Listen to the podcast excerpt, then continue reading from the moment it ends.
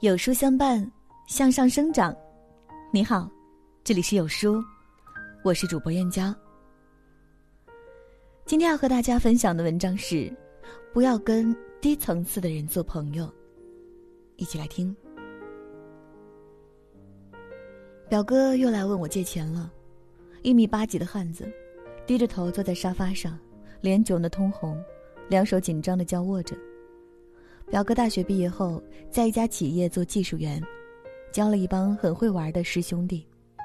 别人在学习理论，他们聚在一起吹牛侃大山；别人在练技能，他们关上门打牌、吐烟圈。刚工作时，表哥还想利用空闲时间学英语考研，可师兄弟们今天晚上看电影，明天晚上吃烤串，回回都要叫上他。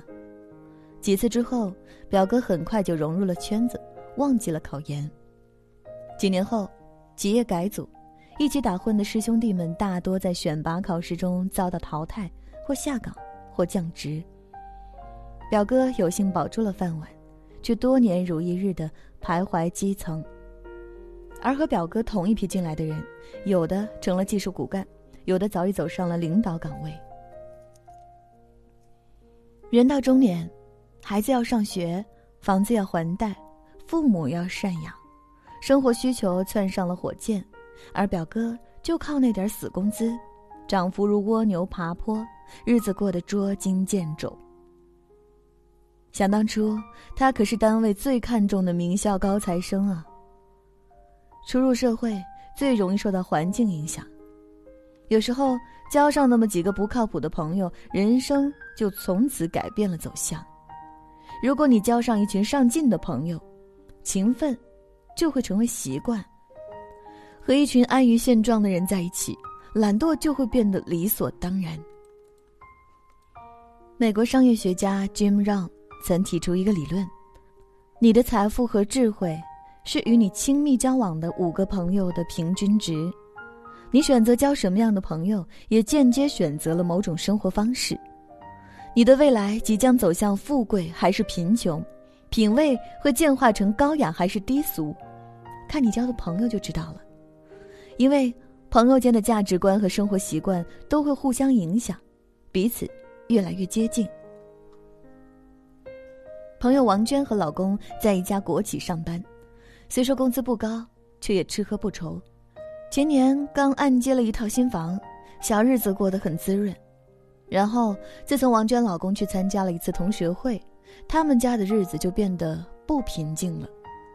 同学会上，一个自称发达了的哥们儿给王娟老公灌输了发财经，买彩票。回来后，王娟老公就像着了魔一样，非得要跟同学研究彩票。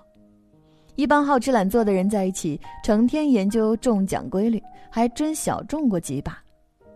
慢慢的。王娟老公便觉得自己已经摸着了规律，中奖已经不是侥幸，而是本事。然而，不多久，他就开始赔。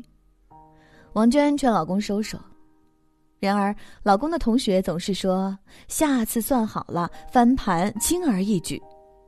就这样，小赢想大赢，输了心不甘，心越来越贪，注越下越大。直到后来，输赢连账都懒得算，仿佛鬼迷了心窍，只知道借钱下注，输得红了眼，房产证都拿出去做了抵押。初识低层次的人，你或许觉得三观不同，然而时间久了，便会逐渐认同他们，因为他们的世界太容易满足人的惰性了。跟低层次的人做朋友，就是一条不归路。低层次的人有什么特征？懒惰、贪婪、善妒、刻薄、不忠。他们把人性的阴暗面无限放大。他们觉得这世界就得是充满捷径、充满谎言、阴谋满地、物欲横流。他们没有改变自己的能力，所以跟这些人交朋友，你无法净化他们半分，自己却会被他们的负能量吞噬。闺蜜雅兰刚当妈妈那会儿，为节省开支攒钱买房，在城中村租住过一段日子。城中村的女人们无所事事，坐等拆迁，整日里聊天打牌，家长里短。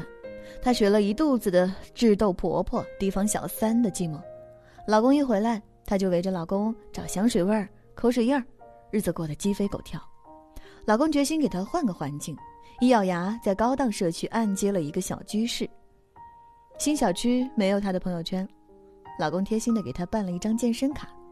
健身会所的常客都是成功人士，很自律，有人年已奔四还身材窈窕。女士们谈论的常是塑身美妆、茶艺插花、投资理财、升学升职。亚兰这才觉得自己值得更好的生活。你有什么样的朋友，就会成为什么样的人。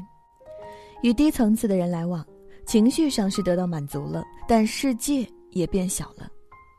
和高层次的人交朋友，没有觥筹交错、称兄道弟，但你会看到更多的人生可能。别再跟低层次的人交朋友了，不凑合的朋友圈才配得上高质量的人生。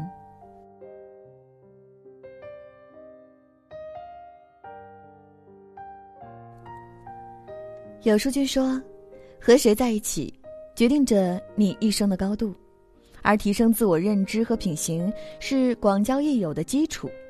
为让书友们通过读书提升修养、提升内涵，今天有书君准备了一份大礼，免费赠送两百本经典必读好书，五分钟视频讲解。添加有书君微信就能直接领取啦，加微信还能和有书君成为朋友。快扫描下方二维码，立即领取吧！疫情当前，让我们在一起，给彼此温暖。在这个碎片化的时代，你有多久没有读完一本书了？长按扫描文末二维码，在有书公众号菜单免费领取五十二本好书，每天有主播读给你听。